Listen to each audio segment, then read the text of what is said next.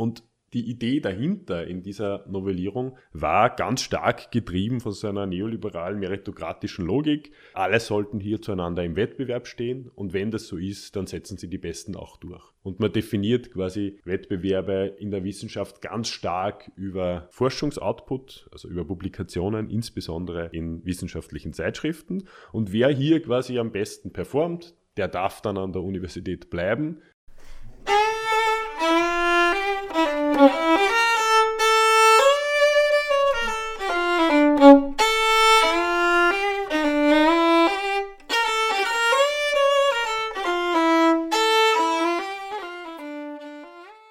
Prekäre Wissenschaft. Warum Universitäten reformiert werden müssen. Angesichts prekärer Arbeits- und Beschäftigungsverhältnisse, verschärfter Wettbewerbsbedingungen wie auch dem Fokus auf Exzellenzindikatoren scheint sich die Situation für Wissensarbeiterinnen in den vergangenen Jahren deutlich verschärft zu haben Zugleich sehen sich befristet Angestellte durch die Neuregelung der bestehenden Kettenvertragsregelung nach acht Jahren Dienstzeit nunmehr mit einem Berufsverbot konfrontiert. Noch dazu führt die derzeitige Inflation zu einer massiven Unterfinanzierung der österreichischen Universitäten. Wenig verwunderlich also, dass ein Teil der Betroffenen diese Zustände und Entwicklungen so nicht mehr hinnehmen mag Bereits Anfang Dezember gingen in Wien hunderte Universitätsbedienstete auf die Straße, um auf die eklatanten Finanzierungslücken wie auch die prekären Zustände an österreichischen Hochschulen aufmerksam zu machen und diesen ein Ende zu bereiten. Für die heutige Ausgabe des Mosaik-Podcast hört ihr ein Interview mit Stefan Püringer, der im Netzwerk Unterbauwissenschaft kurz NUWIS aktiv ist das Netzwerk engagiert sich für gute Arbeit und die Demokratisierung der österreichischen Universitäten und fordert dahingehend weitreichende Reformen. Doch in welche Richtung haben sich Universitäten in den vergangenen Jahrzehnten gewandelt? Wie hat sich dies auf Arbeits- und Beschäftigungsverhältnisse ausgewirkt und welche Änderungen braucht es hier überhaupt? Über diese und weitere Fragen hat sich Raphael Deindl mit Stefan Püringer unterhalten, der zu Beginn etwas über sich und das neu gegründete Projekt Nuves verrät. Ja, äh, danke für die Einladung. Mein Name ist Stefan Püringer. Ich bin Sozioökonom an der Johannes Kepler Universität in Linz und beschäftige mich in meiner Forschung mit, mit verschiedensten Fragen rund um, um Wettbewerb, politische Ökonomie und bin in dieses Netzwerk Unterbauer Wissenschaft insofern involviert, dass ich das gemeinsam mit fünf Kolleginnen gegründet habe vor ungefähr einem halben Jahr. Und das ist ein sehr diverser Zusammenschluss ohne eigentlich eine, große Organisation dahinter eher zufälliges Aufeinandertreffen auch. Und wir sind jetzt gerade dabei, sehr groß zu wachsen in verschiedenen Bereichen und sind gerade so in dem Prozess irgendwie aus, aus einer Initiative was Größeres zu machen. Die anderen Kolleginnen, die da dabei waren, so ganz zu Beginn, das ist tatsächlich ein eher zufälliges Aufeinandertreffen, sind Leute aus verschiedensten Kontexten, aber tatsächlich aus verschiedenen, alle aus verschiedenen Universitäten in Österreich, aus verschiedenen Fächern. Also es sind zwei, drei Naturwissenschaftlerinnen, zwei Sozialwissenschaftlerinnen, einer, der eher so äh, Kulturwissenschaftler ist.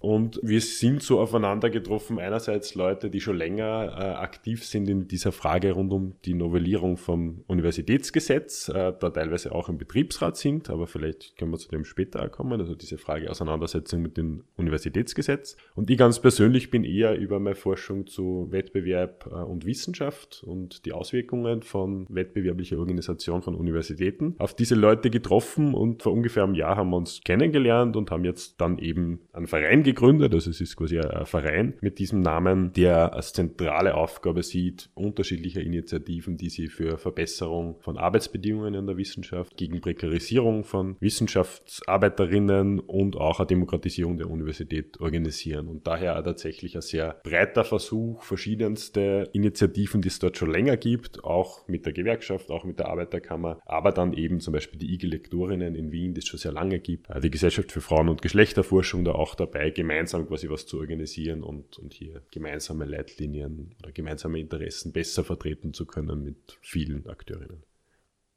Okay, also ein sehr breit aufgestelltes, interdisziplinär angelegtes mhm. Bündnis. Und wieso organisieren sich Wissenschaftler gerade jetzt in dieser Zeit? Spielt hier die aktuelle Krise, die Inflation und die damit verbundene Unterfinanzierung der Universitäten eine zentrale Rolle? Es war ja in den letzten Wochen und Monaten stark in den Medien, dass hier über 500 Millionen Euro oder sogar mehr fehlen für die Ausfinanzierung der österreichischen Universitäten für die nächsten beiden Jahre. Ist das der zentrale ausschlaggebende Punkt oder gibt es neben den diesen Lohnverhandlungen, die ja gerade am Laufen waren, beziehungsweise jetzt teilweise abgeschlossen sind, weitere Faktoren, die dafür Unmut sorgen. Du hast ja schon ein bisschen was angesprochen. Also wieso gerade jetzt und wieso nicht jetzt vor drei, vier Jahren? Ja, das ist grundsätzlich eine gute Frage, weil ich mir diese Frage auch schon stelle, warum ist da nicht schon länger eine Initiative da? Vielleicht zu unmittelbar Netzwerk Unterbauer Wissenschaft oder NUVIS Unsere Gründung war tatsächlich ja noch vor dieser Finanzierungskrise der Universitäten und war schon stark mit dem verbunden, mit dieser Novellierung des Paragraphs 109, also ganz unmittelbar einer Novellierung im österreichischen Universitätsgesetz und dort quasi noch einmal eine Verschärfung von ohnehin schon sehr prekären Arbeitsverhältnissen an Universitäten. Jetzt unmittelbar dieser, dieses Momentum, dieser Drive hat sicher ganz stark damit zu tun, dass die Unterfinanzierung der Universitäten jetzt noch einmal mit einer unglaublich, also österreichisch gesagt, Patscherdenlösung von dem Polaschek, also von dem Wissenschaftsministerium, wo man tatsächlich den Eindruck hat, der Wissenschaftsminister ist der Einzige, der überrascht war, dass die Inflation jetzt auch Universitäten betrifft äh, und hier irgendwie keinerlei Maßnahmen gesetzt hat, hier entgegenzuwirken, wo das in vielen Bereichen ja irgendwie ganz klar war, das ist sicher noch einmal verstärkt. Und jetzt staut sie hier irgendwie, hat sie Unmut schon sehr, sehr lange aufgestaut und der beginnt sich hier jetzt etwas zu kanalisieren. Und ich würde das durchaus ja nicht nur für Österreich sehen, es ist durchaus eine, eine breitere Bewegung. In Großbritannien äh, sind jetzt wirklich Universitäten auch bestreikt worden. Das ist jetzt sicher noch einmal eine ganz andere Ebene, hat auch mit dem britischen System von Universitäten zu tun, das natürlich auch anders ist. Aber jetzt tatsächlich dieser Punkt zu sagen, es ist hier so viel, läuft schlecht an Universitäten und insbesondere auf Ebene von Arbeitsbedingungen für junge Wissenschaftlerinnen oder überhaupt für Wissenschaftlerinnen, das ist schon ganz zentraler Punkt. Und da betrifft es Dinge, wie das halt äh, an Universitäten 80 Prozent aller Beschäftigten in befristeten Arbeitsverhältnissen sind. Wenn man die sehr kleine Gruppe von Professorinnen dann einmal rausrechnen würde, dann sind wir eher bei bis zu 90 Prozent Leuten, die quasi in befristeten Arbeitsverhältnissen arbeiten. Das ist über alle Branchen hinweg natürlich ein absoluter Topwert. Äh, wir haben in den Universitäten eine sehr starke Entgrenzung von Arbeit. Das heißt, sehr viele Leute und, und diese Schicksale oder diese Einzelbeispiele erreichen uns jetzt immer mehr. Viele Leute, wo es als ganz normal gesehen wird, sei das jetzt als unmittelbarer Druck von Vorgesetzten oder Professorinnen oder auch aus irgendwie so einem Gefühl, so ist es halt an der Universität, äh, für 20 Stunden angestellt zu sein, aber ganz klar irgendwie Vollzeit zu arbeiten. Eine Reihe von anderen Dingen, die einfach so prekäre Arbeitsverhältnisse widerspiegeln, die es in anderen Bereichen so nicht geben wird. Wobei man natürlich gleichzeitig sagen muss, in, in anderen Bereichen sind Universitätsangestellte oder ist Wissensarbeit nicht prekär. Also jetzt natürlich ist ein sehr hoher Freiheitsgrad an, an der Wahl der Arbeit und so. Es ist jetzt nicht prekär in einem Sinn, wie Leiharbeit prekär ist, aber wir haben auf der Ebene von Arbeitsverhältnissen tatsächlich ein, ein unglaublich äh, prekäres und, und unsicheres Umfeld, in dem junge Wissenschaftlerinnen arbeiten. Prekarität ist eben nicht nur ein Ausdruck der unmittelbaren Entlohnung, sondern auch, wie man in die Arbeit eingebunden ist. Also hat auch so eine subjektive Seite, also wie man quasi auch die Arbeit erlebt. Oder du hast es schon angesprochen, also Entgrenzungstendenzen, also dass man eigentlich viel, viel mehr arbeitet, als dass man eigentlich angestellt ist. Aber das ist ja etwas, was anscheinend ja schon länger zu sehen ist, worüber sich schon länger beschwert wird, sowohl jetzt im österreichischen Kontext auch als im deutschen Kontext. Aber was hat sich so allgemein eigentlich an Universitäten getan? Das scheint ja, ähm, wenn du das so ansprichst, etwas zu sein, was es nicht schon immer gab. In welche Richtung haben sich denn überhaupt da die Zustände ähm, an Universitäten geändert? Also Wettbewerb und Exzellenz scheinen ja immer häufiger im Vordergrund zu stehen wohingegen Forschung, Bildung und insbesondere Lehre, was ja auch eine zentrale Aufgabe von Universitäten ist, scheinbar immer weniger Aufmerksamkeit zukommt. Kannst du hier ein paar tiefere Einblicke geben in diese doch recht eigensinnige Welt der Universitäten? Also du hattest ja schon angesprochen, es ist jetzt kein Niedriglohnsektor in dem Sinne, wo Prekarität sich so ausdrückt, sondern anders. Irgendwie scheint ja auch die Universität eine ganz andere Welt zu sein. In vielen Bereichen ist Österreich und Deutschland daher tatsächlich sehr ähnlich. Und international in einem Vergleich wiederum Spitzenreiter, was das betrifft, befristete Arbeitsverhältnisse an Universitäten zu haben.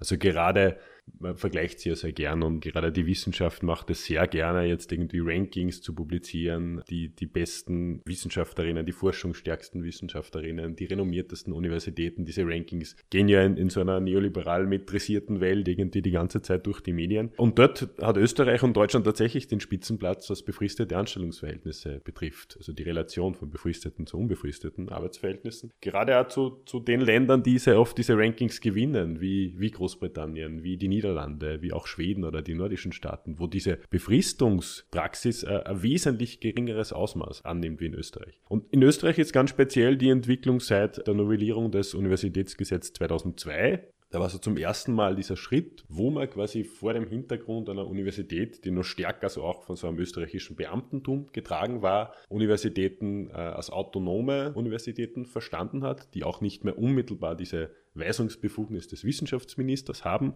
Also jetzt sehr vereinfacht ausgedrückt, davor hat man das unmittelbar mit dem Wissenschaftsministerium verhandelt. Jetzt gibt es quasi Rektorinnen, autonome Universitäten, die zueinander dann auch in einem Wettbewerb stehen, auch in Österreich. Äh, dann gibt es eine Leistungsvereinbarungsverhandlung, wo dann die Mittel verteilt werden an verschiedene Universitäten. Aber wenn man sich anschaut, was das auf der Ebene von Arbeitsverhältnissen mit sich gebracht hat, dann hat man mit der Novelle, also mit diesem neuen UG 2002, hat das geschaffen, dass Universitätsangebote Angestellte jetzt eben nicht mehr irgendwie so diesen Schritt hin zu einem Beamtentum, sondern man ist jetzt äh, vertragsbedienstet und somit quasi nur bei der Universität angestellt.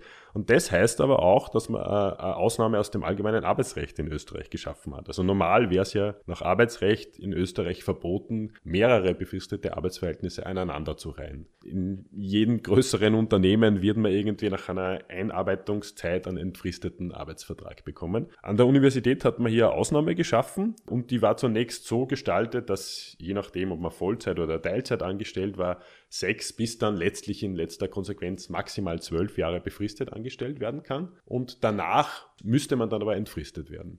Und was in der Praxis jetzt aber passiert, ist, dass dieses dann entfristet werden einfach nicht passiert. Diese Verträge laufen aus und nach dieser Phase, die jetzt mit der Novellierung 2021 äh, dann auf acht Jahre fixiert worden ist, ist es dann aus. Und Universitäten handeln dann so, dass an dem Moment quasi die, die Beschäftigungsverhältnisse auslaufen. Und die Idee dahinter in dieser Novellierung war ganz stark getrieben von so einer neoliberalen meritokratischen Logik. Alle sollten hier zueinander im Wettbewerb stehen und wenn das so ist, dann setzen sie die Besten auch durch. Und man definiert quasi Wettbewerbe in der Wissenschaft ganz stark über Forschungsoutput, also über Publikationen, insbesondere in wissenschaftlichen Zeitschriften. Und wer hier quasi am besten performt, der darf dann an der Universität bleiben. Gleichzeitig sehen wir, dass, dass das Versprechen in keiner Weise auch eingelöst wird.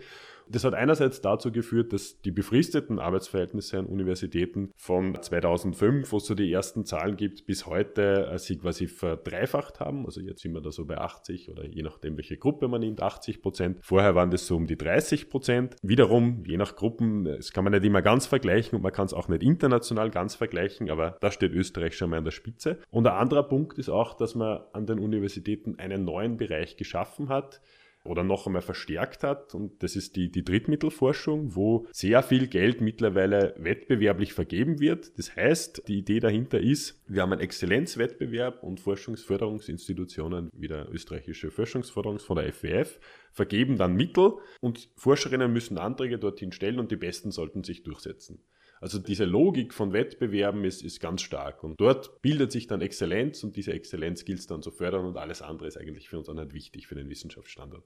Das ist so dieses grobe Narrativ. Und das trifft aber jetzt auf eine Universität, die in ganz breiten Bereichen wahnsinnig hierarchisch strukturiert ist. Über das können wir dann auch gern sprechen. Also wir haben noch immer quasi dieses Idealbild von Lehrstuhluniversitäten, sehr wenige Professorinnen, die dann Mitarbeiterinnen haben, wo eine ganz klare hierarchische Trennung auch stattfindet, wo man gleichzeitig quasi noch immer so dieses Prinzip hat, man ist sehr stark in einem Abhängigkeitsverhältnis zu Vorgesetzten, zu Professorinnen oder vielleicht auch zum Rektorat. Und diese hierarchische Struktur einer quasi feudal geprägten äh, Lehrstuhl- oder Ordinarienuniversität besteht weiterhin. Das heißt, wir haben da ganz problematische Machtkonzentrationen auch an Universitäten und gleichzeitig haben wir dieses neoliberale, flexible Wettbewerbsnarrativ, und was die Universitäten in Österreich insbesondere gemacht haben, ist sie quasi das Schlechteste dieser beiden Welten zu sammeln und, und eine Universität zu haben, die vordergründig absolut dieses meritokratische Leistungsprinzip in den Vordergrund stellt. Auf einer anderen Ebene man aber immer wieder dann doch irgendwelche Wege findet, wie man halt doch über äh, persönliche Kontakte dann doch auch Personen fördern kann oder eben andere nicht fördern kann äh, wie das halt irgendwie in, in, in, so unmittelbaren Absprachen dann stattfindet. Und das hat eine Reihe von Konsequenzen, sei es jetzt auf der Ebene von einer noch immer wahnsinnig ungleichen Verteilung von Geschlecht und Klasse an Universitäten. Also wir haben sozial sehr ungleiche Universitäten. Wir haben Frauenquoten in manchen Bereichen von vor allem auf Professorinnen-Ebene von nur immer 10, 15 Prozent. Im, Im Schnitt sind wir vielleicht so ungefähr bei 20 Prozent jetzt. Okay, das sind Zustände, die wirklich die Universität als in den eigenständigen Kosmos darstellen lassen, also den es anscheinend woanders vielleicht äh, so gar nicht gibt, also diesen Anachronismus zwischen feudalen Verhältnissen und eigentlich so meritokratisch neoliberalen Leistungsprinzipien, die da Einzug gehalten haben. Und vielleicht ein Punkt, den hattest du jetzt auch schon angesprochen mit dieser Novellierung des Universitätsgesetzes im vergangenen Jahr 2021 unter der türkis-grünen Regierung. Dadurch hat sich was verändert, aber auch nicht im Sinne einer Verbesserung, also dass hier etwas quasi eine Reform eingesetzt hat, die diesen Verhältnissen auch etwas entgegensetzt, sondern hierdurch haben sich auch bestimmte Verhältnisse verschärft. Also was genau, also wie wirkt sich das auf die Lebensrealität oder die Arbeits- und Beschäftigungsverhältnisse für Wissensarbeiterinnen im Mittelbau oder wenn man jetzt bei dem Namen der Initiative bleibt, im Unterbau aus? Also was ist hier eigentlich dann passiert im letzten Jahr? Das ist zunächst natürlich eine ganz, ganz interessante Entwicklung. Äh, es war in Österreich so, dass vor ich glaube 2019 oder 2020 hat eine Chemikerin vor dem EuGH geklagt, dass diese Kettenvertragsregel quasi ihre bin jetzt nicht ganz sicher, wie die Klage genau war, aber quasi äh, sie ungerecht behandelt, weil sie nach sehr langer Anreihung von befristeten Arbeitsverhältnissen dann nicht mehr weiter beschäftigt werden konnte und hier quasi die, die Universität geklagt hat vor dem EuGH äh, oder das Ministerium. Ich bin jetzt gar nicht ganz sicher, wen sie geklagt hat. Auf jeden Fall äh, war der Entscheid des EuGH so, dass es tatsächlich so ist, dass das Verfassungs- oder EuGH-rechtswidrig ist, dass hier jetzt unterschieden wird zwischen Teilzeitbeschäftigungen, wo eine Verlängerung, eine befristete Verlängerung bis zu zwölf Jahre möglich ist und Vollzeit, wo nur acht Jahre möglich sind. Recht bekommen hat sie dann, dass diese Ungleichbehandlung von Teilzeit und Vollzeit eigentlich Frauen äh, systematisch diskriminiert, die stärker Kinderbetreuungspflichten oder irgendwelche Betreuungspflichten haben. Und äh, sie hat dann auch Recht bekommen. Und das war jetzt irgendwie durchaus so der Anlasspunkt für die Regierung zu sagen, ja, wir müssen hier irgendwie das harmonisieren. Und was man jetzt aber gemacht hat, ist natürlich irgendwie sehr ambivalent. Diese neue Novelle schaut jetzt so aus, jetzt sind es acht Jahre für alle, unabhängig von dem, in welchem Ausmaß man beschäftigt war. Und es ist jetzt auch so, dass eine Praxis, die vorher sehr gängig war, die Kettenvertragsregel dadurch zu unterbrechen, dass man zum Beispiel jetzt sechs oder acht Jahre an der Universität angestellt ist und dann gibt es die ersten Dinge zwischen halt dann einem Jahr arbeitslos sein oder vielleicht tatsächlich woanders hinwechseln oder in die Privatwirtschaft oder da waren Universitäten auch findig und haben irgendwelche so Scheinunternehmen an Universitäten gegründet. Das muss ein Scheinunternehmen sein an, an Universitäten, wo man dann quasi Leute hinpackt und die dann wieder zurückholt. Dann wird die Kette unterbrochen und es startet von neuem. Man kann quasi Leute dann eigentlich immer befristet anstellen. Das war natürlich nicht die Intention von dem Gesetz, aber so hat man das ausgelegt. Und jetzt ist es so, dass diese acht Jahre aufs gesamte Leben zählen. Das heißt, wenn man jetzt acht Jahre oder vier Jahre an einer Universität beschäftigt war, dann woanders hingeht, wieder zurückkommt, tickt die Uhr weiter. Und nach acht Jahren ist auf jeden Fall Schluss. In der Argumentation haben die Regierungen dann gesagt, ja eigentlich müssen jetzt Universitäten nach diesen acht Jahren wo man gesehen hat, hat sie diese Person jetzt bewährt oder nicht, ist die irgendwie gute Wissenschaftlerin, macht die ja tolle Lehre, engagiert sie die auch an der Universität. Das ist ja, du hast das vorhin auch erwähnt, dieser ganz starke Fokus in dieser wettbewerbsorientierten Universität jetzt nur auf Forschung hat natürlich auch die Konsequenz, dass andere Bereiche von Wissenschaft, also Lehre, akademische Selbstverwaltung, vielleicht auch sowas wie Wissenschaftskommunikation oder der Versuch, wissenschaftliche Erkenntnis auch woanders hinzubringen als in den Elfenbeinturm der Wissenschaften, äh, systematisch benachteiligt. Und man hat jetzt aber gesagt, ja, nach diesen acht Jahren muss das eigentlich klar sein und dann sollten doch Universitäten entprekarisierende Maßnahmen setzen. Heißt quasi, man entscheidet dann, ja, diese Person hat sich irgendwie bewährt, die haben jetzt schon acht Jahre gehabt, da muss irgendwas dahinter stehen, das heißt, jetzt können wir die entfristen. Das wäre quasi vielleicht die Intention des Gesetzes oder der Novelle gewesen. Die Praxis ist natürlich jetzt aber an Universitäten die, dass es nach acht Jahren auf jeden Fall vorbei ist. Und das kommt quasi am, äh, am Berufsverbot für Wissenschaftlerinnen, zumindest an dieser Universität gleich.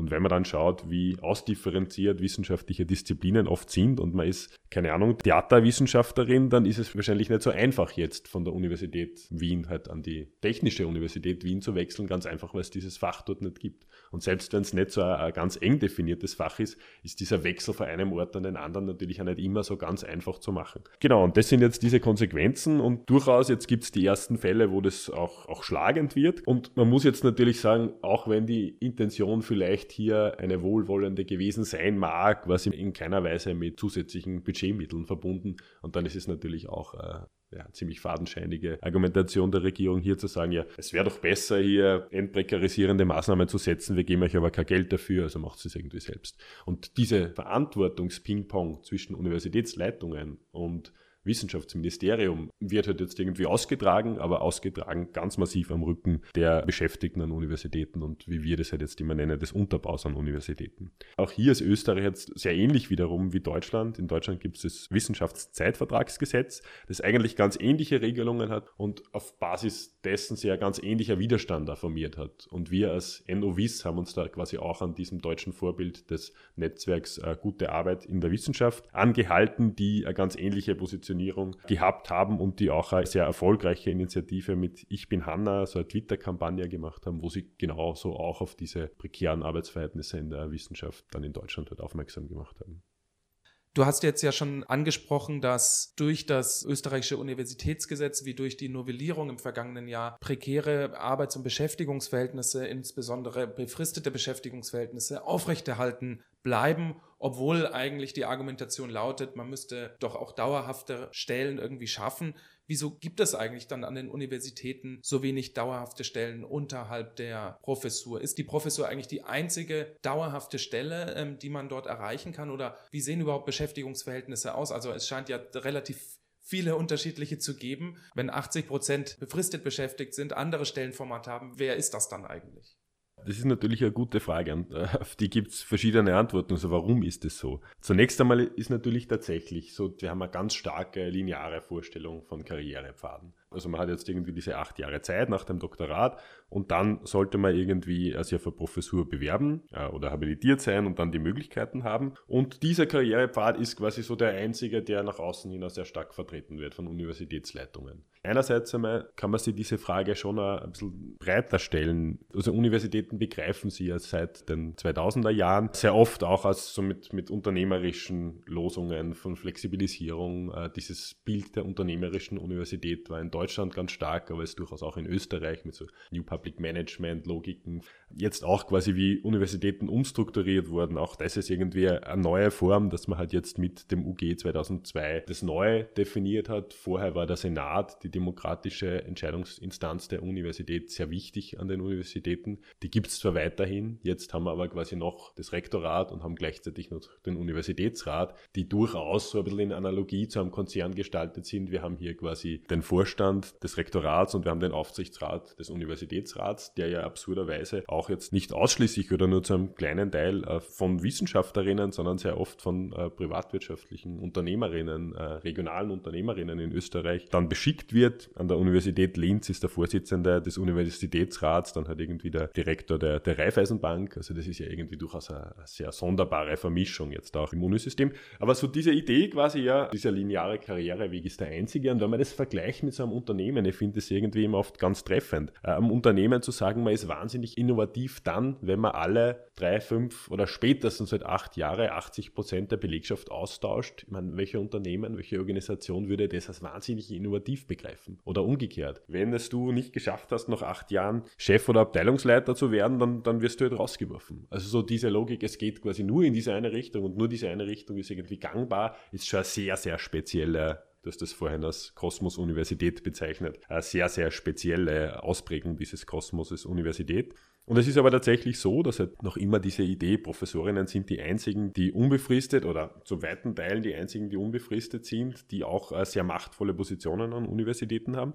Und daneben gibt's jetzt und wurden auch mit dem UG geschaffen schon eine Reihe von anderen Stellen, die quasi diesen Weg dorthin öffnen sollten. Also es gibt jetzt dann an Universitäten so am amerikanisch oder anglosächsischen Modell nachempfunden Tenure-Track-Stellen. In Deutschland nennen wir das Junior-Professuren, Professuren auf Zeit, wo man sich in einer gewissen Zeitperiode dann qualifizieren muss. Und wenn man das schafft, dann wird man quasi übernommen an die Universität, aber ist dann quasi auch Professor, also auch hier diese Stelle. Und dann gibt es noch aber sehr wenig bisher genutzte Stellen von Senior Lecturer oder Senior Scientists, die jetzt quasi nicht unmittelbar äh, Professorinnen sein sollen, dort aber teilweise, auch dort nicht immer, aber teilweise dann auch entfristet werden können. Insbesondere am Beispiel der Senior Lecturer sieht man, das, das wären quasi Leute, die vor allem Lehre machen sollen, die 16 Stunden lernen sollen in der Woche. Und wenn man das jetzt so mit Lehrerinnen vergleicht, ist man da ungefähr auf einem ähnlichen Level und das ist jetzt keineswegs irgendwie despektierlich gegenüber Lehrerinnen gedacht, aber dann geht natürlich diese Einheit von Forschung und Lehre völlig verloren. Die sind natürlich auch wesentlich billiger und jetzt zu sagen, wir lagern die gesamte universitäre Lehre oder viel der universitären Lehre auf Leute aus, die halt nur das machen, äh, ist durchaus jetzt diesem Ideal von forschungsgeleiteter Lehre äh, nicht wahnsinnig zuträglich. Ja, und wenn es dann aber doch relativ wenig entfristete Anstellungsverhältnisse an Universitäten gibt und äh, alle quasi auch das Ziel haben, dorthin zu kommen. Also wenn das diese Entwicklung des universitären oder wissenschaftlichen Karrieremodells ist, das ähm, scheint ja auch irgendwie dann doch Konkurrenzdruck auszulösen. Also unter den Wissenschaftlerin, dass man natürlich dieses Ziel auch irgendwie erreichen möchte, eine von diesen Stellen oder unterschiedlichen Stellenformaten zu haben, die dann auch dauerhaft sind. Also ist das dann auch etwas, was quasi die Wissenschaftlerinnen, die sich in solchen Karrieremodellen befinden, was sich da wirklich auch so widerspiegelt in den einzelnen Biografien?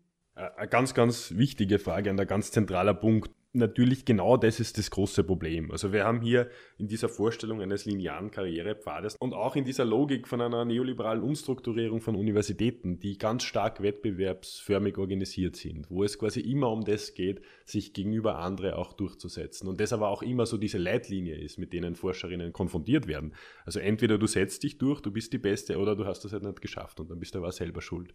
Also so diese Selbstverantwortung ganz stark in so einem neoliberalen Frame begegnet uns ja sehr oft hier. Genau die Auswirkung, die jetzt diese Leitlinie hat, sieht man dann auch. Also als Forscherin hat man wahnsinnig viele Anreize, sich konkurrierend zu verhalten.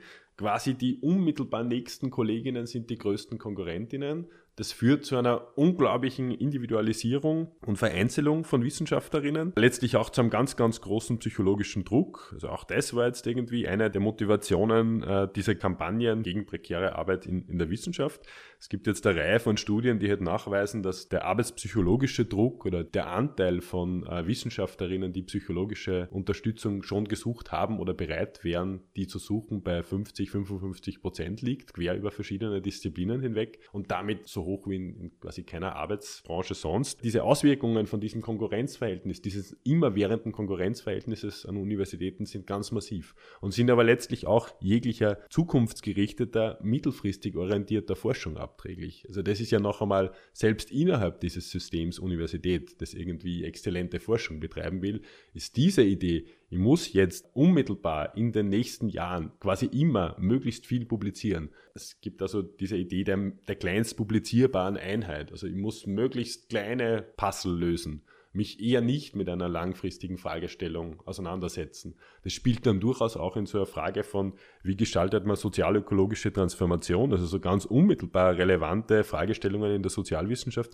gibt es dann natürlich auch nicht unbedingt einen Anreiz, sich jetzt mit einer Fragestellung zu befassen, die sehr, sehr weit reicht und wo es vielleicht jetzt nicht möglich ist, innerhalb von drei Monaten oder einem halben Jahr ein neues Paper zu publizieren, das man dann in einer möglichst hochgerankte Fachzeitschrift geben kann, weil auch das reproduziert sich ja damit, dass wir eine sehr, sehr stark stratifizierte Logik von Forschungsbewertung oder Evaluationskriterien an den Universitäten haben. Also wir haben quasi festgelegt, du musst in den besten Zeitschriften publizieren und nur wenn du das schaffst und auch immer du alleine als Person, dann hast du vielleicht eine Möglichkeit. Und dieses vielleicht geht nur einher, weil dann ist es wahrscheinlich besser, man hat keine Kinderbetreuungspflichten, man ist geografisch auf jeden Fall mobil, man hat keine sonstigen äh, Beeinträchtigungen, ja, man kommt aus einem richtigen sozialen Milieu. Also da werden ja Ungleichheiten reproduziert, die nicht immer so offensichtlich sind, aber die natürlich einer jetzt auch quasi innerhalb des Wissenschaftssystems einen wissenschaftlichen Fortschritt in keiner Weise zuträglich sind. Ein anderer Punkt, den dieser Wettbewerb in den Wissenschaften auch gebracht hat, und das war stärker in, in der Psychologie zunächst und in den Naturwissenschaften, aber ist jetzt auch in den Sozialwissenschaften sehr breit diskutiert,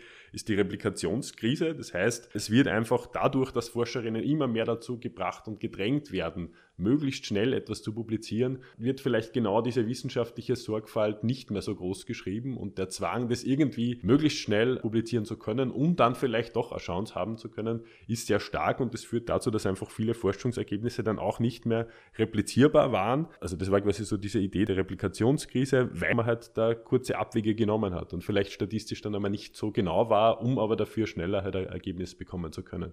Also viele, viele Entwicklungen, die keineswegs ein gutes Umfeld für wissenschaftliche, auch nicht für wissenschaftliche Exzellenz haben. Oder auch so das Modell von Zitationskartellen. Also das ist natürlich wichtig, sehr viel zu publizieren und das auch zu zitieren, also Zitationen zu bekommen. Das heißt, man hat in, in vielen Bereichen dann auch sehr gut nachzeichnen können, dass halt Forscherinnen strategische Allianzen eingehen und strategisch gemeinsam etwas publizieren, obwohl das nur eine Person publiziert, weil dann hat man gemeinsame Publikation, oder halt ganz selektiv genau wiederum diesen Klüngel an anderen Personen zitieren, strategisch zitieren, wo man dann wieder Zitationen zurückbekommt. Also eine Reihe von, von Anreizen geschaffen, die keineswegs irgendwie einem wissenschaftlichen Erkenntnisfortschritt in irgendeiner Weise zuträglich sind. Also wir haben keine Anreiz, gesellschaftskritische, mittelfristige, langfristige Perspektiven zu entwickeln. Wir haben ganz stark diesen Fokus auf möglichst schnell publizierbare kleine Rätsel, die gelöst werden. Und wir haben eine Reihe von natürlich Absprachen in Zitationskartellen und dann, was noch dazu kommt, was wir vorher schon besprochen haben, dann noch immer diese Möglichkeiten, dass soziale Netzwerke und, und Absprachen quasi noch immer eine ganz, ganz zentrale Rolle spielen. Genau diese Entwicklung, wir haben auf einer oberflächlichen Ebene eine sehr stark wettbewerblich organisierte Wissenschaft, gleichzeitig aber noch immer die Möglichkeiten, die dann zu umgehen in einer konkreten Praxis, wenn man die richtigen Leute kennt und vielleicht halt sie mit einem Rektorat gut versteht. Ja, das hört sich ja wirklich nach einem eigenartigen Kosmos an, der sich ja anscheinend irgendwie selbst im Wege steht, könnte man sagen. Ne? Also das Ziel, Wissenschaft und Erkenntnis durch Forschung zu erreichen und gleichzeitig eigentlich die Bedingungen dafür immer mehr verunmöglicht. Also selbst für diejenigen, die da drin arbeiten, als auch das, was man dann eigentlich erforscht. Ne? Also weniger große Fragen, also die sozial-ökologische Transformation, die ja notwendig ist. Ne? Also sonst können wir diese Erde irgendwann nicht mehr beleben. Solche Probleme finden ja dann auch überhaupt gar keinen Platz mehr in dieser Forschung. Das ist ja eigentlich etwas, wo man sagen muss, so geht's ja nicht weiter. Ne? Also hier müsste irgendwie, wenn man deine Skizzen dieses Systems hier logisch weiterverfolgen würde, das bringt ja eigentlich überhaupt gar nichts mehr. Du hattest ja ganz am Anfang gesagt, nun gibt es doch irgendwie erste Versuche oder mal längerfristige Versuche, diesen Entwicklungen etwas entgegenzustellen, also auch quasi Reformen anzustreben durch eben dieses Netzwerk Unterbau Wissenschaft. Aber du hattest auch auf Deutschland verwiesen, da gibt es ja auch schon seit längerer Zeit eben Versuche, sich gemeinsam zu organisieren gegen die Prekarisierung an Universitäten und Hochschulen dem etwas entgegenzusetzen oder auch in anderen Ländern. Also vor kurzem gab es ja auch große Streiks in Kalifornien mit mehreren Zehntausenden Angestellten an Universitäten. Also es scheint ja gerade doch irgendwie auch, könnte man vielleicht auch sagen, global geht es vielleicht keine Bewegung zu geben, aber trotzdem dort Bewegungen in einzelnen Ländern zu geben, die sich quasi diesen Zuständen eigentlich auch widersetzen oder versuchen, da auch etwas zu ändern. Was bräuchte es jetzt hier eigentlich? Also äh, jetzt aus der Sicht von dem Netzwerkunterbau, welche Reformen müsste es eigentlich geben oder wie könnte man sich das vorstellen? Was für Forderungen bräuchte es? Welche Reformen sollten angestrebt werden? Das scheint jetzt auch kein kurzfristiger Prozess zu sein. Deine Schilderungen sind ja auch ein sehr langwieriger Prozess, der dazu hingeführt hat. Es scheint mir jetzt so zu sein, dass es auch ein langer Weg ist, quasi daran etwas zu ändern. Oder wie gestaltet sich das? Ja, ein guter Punkt. Vielleicht zuvor, ich habe jetzt wahrscheinlich ein sehr dystopisches Bild dann gezeichnet und das heißt jetzt natürlich nicht, weil Anreize so und so gesetzt werden, dass Wissenschaft tatsächlich auch immer nur nach diesen Regeln funktioniert. Das, was Wissenschaft natürlich auch ausmacht und auch noch immer ausmacht, diese Freiheit der Forschung und grundsätzlich eigenen Ideen nachzugehen, ist ja einerseits natürlich sehr attraktiv und ist aber auch jetzt nicht völlig verloren gegangen durch diese institutionellen Reformen. Aber die institutionellen Reformen machen genau das, was Wissenschaft auch an einer gesellschaftlichen Verantwortung haben könnte und wo es sinnvolle Beiträge ja machen könnte, machen es eher schwieriger als leichter. Das vielleicht nur zu diesem vielleicht zu klar jetzt auf Problemstellen hin gemünzten Bild. Aber was braucht es ganz konkret? Also zum einen denke ich tatsächlich, man sieht jetzt diese Bewegungen, du hast das auch globale Bewegungen genannt. Es ist tatsächlich so, dass an vielen Bereichen jetzt da Ausmaß erreicht worden ist, wo das nicht mehr akzeptiert wird. Ich habe ja einige Beispiele schon skizziert, aber dieses System Universität und diese unglaublich prekären Verhältnisse, die da oft vorherrschen, werden durch das begünstigt, dass man hier auf Leute trifft, die tatsächlich intrinsisch motiviert sind, die irgendwie für die Wissenschaft brennen, vielleicht auch für die Lehre brennen, die hier irgendwie tatsächlich etwas beitragen wollen, die auch bereit sind, hier irgendwie mehr zu geben und, und Wissenschaft jetzt nicht nur als Lohnarbeit zu sehen, sondern darüber hinaus zumindest dann einen, einen kritischen Anspruch an, an Gesellschaft zu entwickeln in den Sozialwissenschaften oder auch einen Beitrag zu technologischer Weiterentwicklung äh, leisten zu können in den Naturwissenschaften. Das gibt es ja dennoch noch, aber jetzt ist tatsächlich scheinbar ein Ausmaß erreicht, wo das nicht mehr akzeptiert wird und wo jetzt mit in Österreich sicher noch einmal verstärkt mit dieser Finanzierungskrise, aber jetzt auch mit dem neuen Paragraph 109 äh, Ausmaß erreicht wird, wo man jetzt sagt, das ist einfach nicht mehr möglich, das ist nicht mehr akzeptierbar. Und das ist durchaus nicht nur aus dem Mittelbau getragen. Also diese Initiativen und auch die Demonstrationen in den letzten Wochen jetzt da in Österreich sind durchaus auch von Professorinnen getragen, die das unterstützen und auch sehen, ja, wir bekommen auch nicht mehr die besten Leute. Also wir werden keine Leute mehr dazu bringen oder gute Leute nicht mehr dazu bringen, an die Universität zu gehen, wenn wir dort solche Arbeitsbedingungen anbieten können. Das ist im, im, erhöhten Ausmaß noch einmal stärker in den Naturwissenschaften, wo tatsächlich quasi so dieses Opt-out in die Industrie zu gehen halt ein ganz großes Thema ist. Und das wird jetzt immer wieder also mit Kolleginnen besprochen, dass es halt ein ganz großes Problem für Institute in den technischen oder naturwissenschaftlichen Fakultät ist, Leute zu bekommen, die überhaupt ein Doktorat machen wollen oder die sie dann nach dem Doktorat an einer Universität arbeiten wollen, wenn sie daneben einem Industrieunternehmen wahrscheinlich das Doppelte oder Dreifache verdienen und dort sicher nicht äh, nach, nach vier oder fünf Jahren gesagt wird, ja, jetzt bist du irgendwie nicht Abteilungsleiter oder Chef geworden, also tschüss bitte. Ich meine, es, es gelingt dann nicht mehr, die Leute dorthin zu bringen, die vielleicht aber ganz wichtig wären für wissenschaftlichen Fortschritt. Und welche Reformen braucht es hier? Also wir als Netzwerk Unterbau Wissenschaft, und da sind wir auch in ganz enger Kooperation mit, mit unserem deutschen Schwesterinitiative, die das schon länger betreiben, die da durchaus auch sehr erfolgreich schon waren, jetzt nicht nur mit dieser äh, Kampagne über Twitter, sondern dann mit den Gewerkschaften gemeinsam auch tatsächlich schon eine Reihe von Verbesserungen des Wissenschaftszeitvertragsgesetzes erreicht haben. Äh, in Österreich ist eine ganz zentrale Forderung weg mit diesem Paragraph 109. Also quasi Angleichung von Universitätsarbeitsrecht an allgemeines Arbeitsrecht. Ich glaube, das ist unumgänglich. Und mittlerweile, das ist jetzt relativ eine neue Entwicklung, aber mittlerweile sind jetzt durchaus auch die Gewerkschaften und auch andere Akteurinnen dazu bereit, das irgendwie mitzutragen. Das heißt aber natürlich auch jetzt nicht äh, Entfristung für alle. Also das ist dann irgendwie in Diskussionen sehr oft so, ja, wie stellt sich hier das vor? Wir können jetzt ja nicht alle entfristen. Und ich meine, niemand fordert alle zu entfristen. Wenn man sich aber gleichzeitig die Entwicklung anschaut, und das kann man wirklich über die Jahre hinweg nachvollziehen. Also all diese alten verbeamteten Stellen, die es halt vor dem UG 2002 noch gegeben hat, werden jetzt in den nächsten zwei, drei, vier, fünf Jahren pensioniert. Alle. Wir haben vorher über Stellen gesprochen, AO-Profs und äh, Assistenzprofessorinnen, also diese alten verbeamteten Stellen, wo es halt so war, man hat sich habilitiert oder auch nicht habilitiert oder Doktorat abgeschlossen war bei Jahren an der Universität und dann wird man quasi so ähnlich wie pragmatisiert oder verbeamtet. Die fallen alle weg, aber die, die Entwicklung ist jetzt nicht so zu sagen, äh, wir müssen jetzt alle entfristen, sondern die Entwicklung war so, der Anteil von Entfristeten wird immer geringer und dennoch ist aber das Argument immer, ja, wir können jetzt nicht alle entfristen. Aber was passiert? Ja, wir befristen immer mehr. Wir befristen alle, außer Professorinnen. Das ist die Entwicklung. Und hier immer so dieses Argument, ja, das, das geht ja nicht, alle zu entfristen. Also natürlich, niemand fordert alle zu entfristen, äh, aber mit diesem Streichung des Paragraphs 109 muss natürlich einhergehen, alternative Beschäftigungsmodelle, Karrieremodelle an, an, den Universitäten zu entwickeln, auch abseits der Professur. Das heißt jetzt die ganz konkret dazu überlegen, ja, wie kann man auch die Verantwortung oder die Aufgabe von wissenschaftlicher Lehre besser wahrnehmen? Dann braucht es eben vielleicht auch Personen, die in einem erhöhten Ausmaß Lehre machen, weil sie das besser machen oder lieber machen und andere, die halt stärker forschen, weil sie das besser machen oder lieber machen.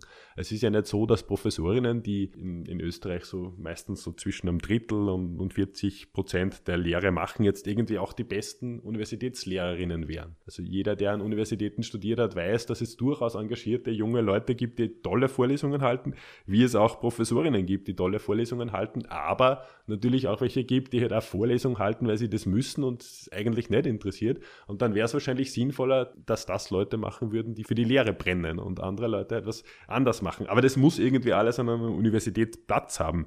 Genauso wie auch natürlich gerade in Zeiten einer Wissenschaftsskepsis äh, Wissenschaftsvermittlung oder Vermittlung von wissenschaftlicher Erkenntnis einer politischen Debatte, einer öffentlichen Debatte äh, Aufgabe von Wissenschaft ist.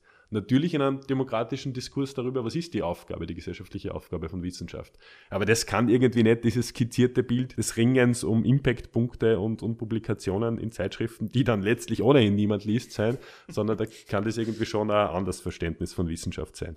Also 109 weg, alternative Karrieremodelle oder Beschäftigungsmodelle verbunden und durchaus, ich meine, das ist sehr pragmatischer Zugang, aber verbunden mit dem, dass es natürlich auch möglich sein muss oder kann, Personen zu kündigen. Also das ist ja irgendwie auch so absurd, weil dieses Argument, ja, wir können niemanden entfristen, weil in dem Moment, wo wir da jetzt jemanden entfristen, dann haben wir die quasi in unserer Kostenbilanz für die nächsten 50 Jahre picken. Also so argumentieren ja dann Universitätsleitungen nicht zu selten und das ist einfach absurd. Also wenn man diesen Paragraph 109 weggibt und ich habe da jemanden hier, der einfach in keiner Weise bereit ist zu forschen oder zu lehren oder irgendwas zu machen, ja, wie in jedem anderen Organisation wird es die Möglichkeit einer Kündigung dort geben. Aber was wir jetzt machen, ist quasi systematisch alle zu kündigen nach acht Jahren. Also das ist dann keine Kündigung, weil sie einfach ausläuft, weil es vielleicht irgendjemanden geben könnte, der das ausnützt. Als verbeamtete Universitätslehrerin in den 90er Jahren wäre es wahrscheinlich tatsächlich sehr schwierig gewesen, jemanden zu kündigen. Aber warum sollte das jetzt schwierig sein, wenn Leute ohnehin Vertragsbedienstete sind, also keine Verbeamteten sind? Das ist einfach wiederum so eine Absurdität, wo hier mit verschiedensten Bildern argumentiert wird, die so nicht zutreffen. Ja, und neben diesen beiden Forderungen ist eine ganz zentrale Forderung eine Demokratisierung der Universitäten. Universitäten sind durch diese UG-Novelle 2002 ganz stark noch einmal quasi hierarchisiert worden. Wir haben mit den Uniräten ein Aufsichtsratsgremium eingeführt, das unseres, na vielleicht jetzt eher meines Erachtens überhaupt keinen Sinn macht. Was soll irgendwie der, der große Sinn dahinter sein, dass jetzt im Beispiel der JKU der Vorsitzende der Raiffeisen Landesbank Oberösterreich irgendwie einen besonders guten Blick auf das hat, wie sie Universitäten entwickeln sollen. Also wie soll man das argumentieren? Und dann sitzen da noch andere Leute drinnen, die auch aus der Privatwirtschaft kommen. Also das heißt jetzt nicht, dass natürlich anwendungsorientierte Wissenschaft auch wichtig sein kann oder anwendungsorientierte Forschung, aber es kann wohl nicht das Einzige sein. Und ich würde jetzt ohne dem Uniratsvorsitzenden irgendwie persönlich was vorzuwerfen, jetzt nicht unterstellen, dass der wahnsinnig guten Eindruck haben soll, wie Wissenschaft abläuft. Warum auch? Also warum brauchen wir das? Warum brauchen wir einen Unirat? Äh, gleichzeitig auch so die Demokratisierung der Universitäten, dieses hierarchische Lehrstuhlmodell äh, maßgeblich zu überdenken. Wir haben jetzt zwar noch den Senat, äh, aber der Senat funktioniert nach einem Kurienwahlrecht und wenn man das quasi so aus der Demokratietheorie betrachten will, Kurienwahlrechte war halt der Vorläufer eines demokratischen Wahlrechtes. Also Kurien, äh, man vertritt halt seine bestimmte Kurie. Es ist tatsächlich halt im Senat dann so, dass ja in etwa an, an Universitäten wie der Universität Linz so, so jede zehnte, elfte Professorin vertreten ist in der Kurie. Also wir haben quasi zwölf oder dreizehn Mitglieder der Professorenkurie und wir haben sechs Mitglieder des Mittelbaus. Der Mittelbau umfasst an der Linzer Uni ungefähr 2000 Beschäftigte, Professorinnen haben wir so 140, 150. Also ein unglaubliches Mismatch hier und tatsächlich diese Idee von Kurien, Wahlrechte, wie man es halt in der österreichischen Monarchie irgendwie eingeführt hat.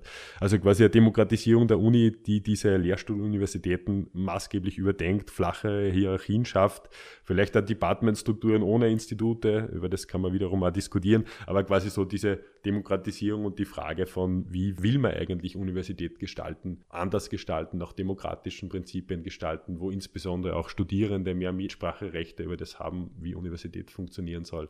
Das ist wahrscheinlich so nur die etwas mittelfristigere oder breitere Forderung, aber sicher auch ganz zentral und auch zentral jetzt für uns als, als Netzwerk Unterbauwissenschaft.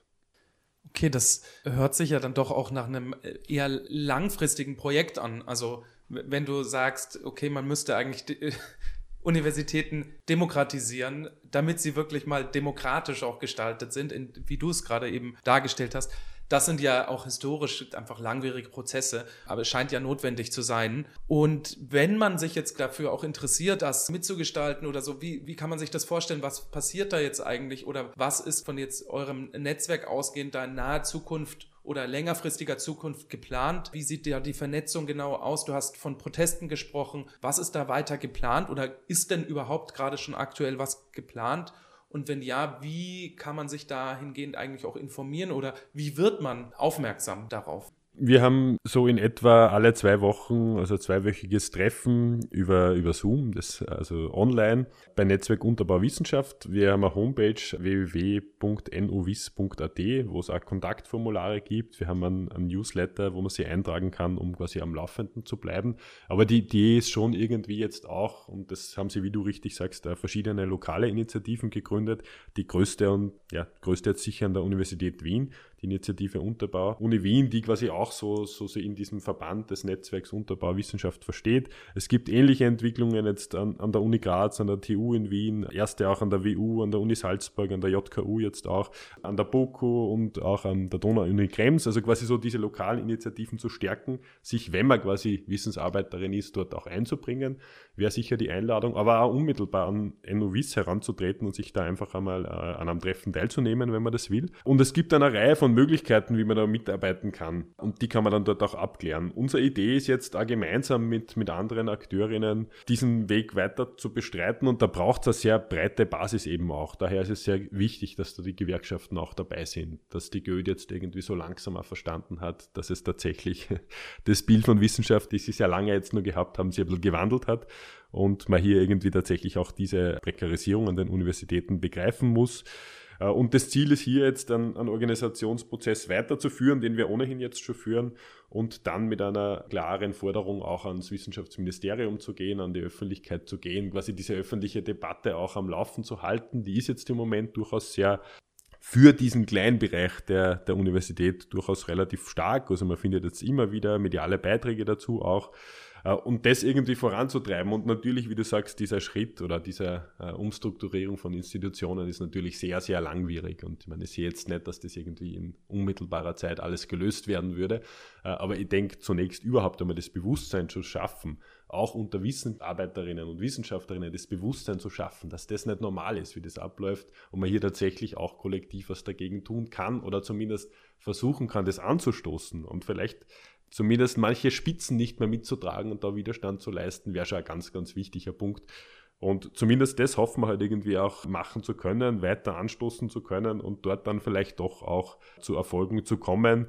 Ich denke, so diese Abschaffung des 109 ist tatsächlich eine Möglichkeit, äh, wo ich nicht so pessimistisch bin, dass das dann auch wirklich einmal funktioniert oder dass es eben wirklich zumindest für einzelne Personen jetzt Möglichkeiten gibt, äh, sich über diese ganz extremen Formen einer Prekarisierung auch äh, hinwegzusetzen. Nicht zuletzt da ganz, ganz einfach im, äh, im, Interesse einzelner Universitäten, die sonst einfach mittelfristig äh, ganz, ganz viele Leute verlieren. Und wenn man es innerhalb der neoliberalen Logik äh, ausdrücken will, für den Wissenschaftsstandort Österreich ein Riesenproblem wird, wenn Leute einfach abwandern weg aus der Wissenschaft, auch in andere Länder, geht einfach sehr viel an, an Innovationspotenzial verloren. Okay, ja, dann glaube ich, bleibt nur abzuwarten, wie sich diese Dinge entwickeln. Und genau, anscheinend ist da ja doch viel Bewegung gerade in der Sache. Und ich würde jetzt mal hier mich erstmal bedanken für die Einblicke, die du hier gegeben hast. Ja, danke ebenso.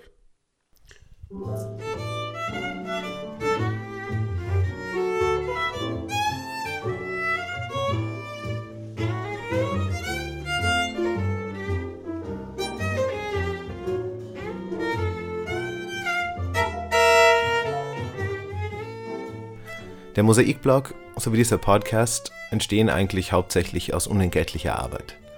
Wir sind allerdings auch spendenfinanziert. Unter www.mosaik-blog.at unter dem Reiter Spenden gibt es die Möglichkeit, einmalige Spenden oder auch Daueraufträge einzurichten. Und die, die gerade finanziell gut dastehen, könnten sich überlegen, vielleicht noch andere linke Medien etwas zu fördern – um 120 Euro gibt es beispielsweise ein Förderabo für den Augustin. Oder aber auch die Anschläge lesen sich wirklich gut. Unser Jingle stammt von der hochtalentierten Sejin Jeon, deren Interpretation des Jazzklassikers Summertime wir auch hier im Abspann hören.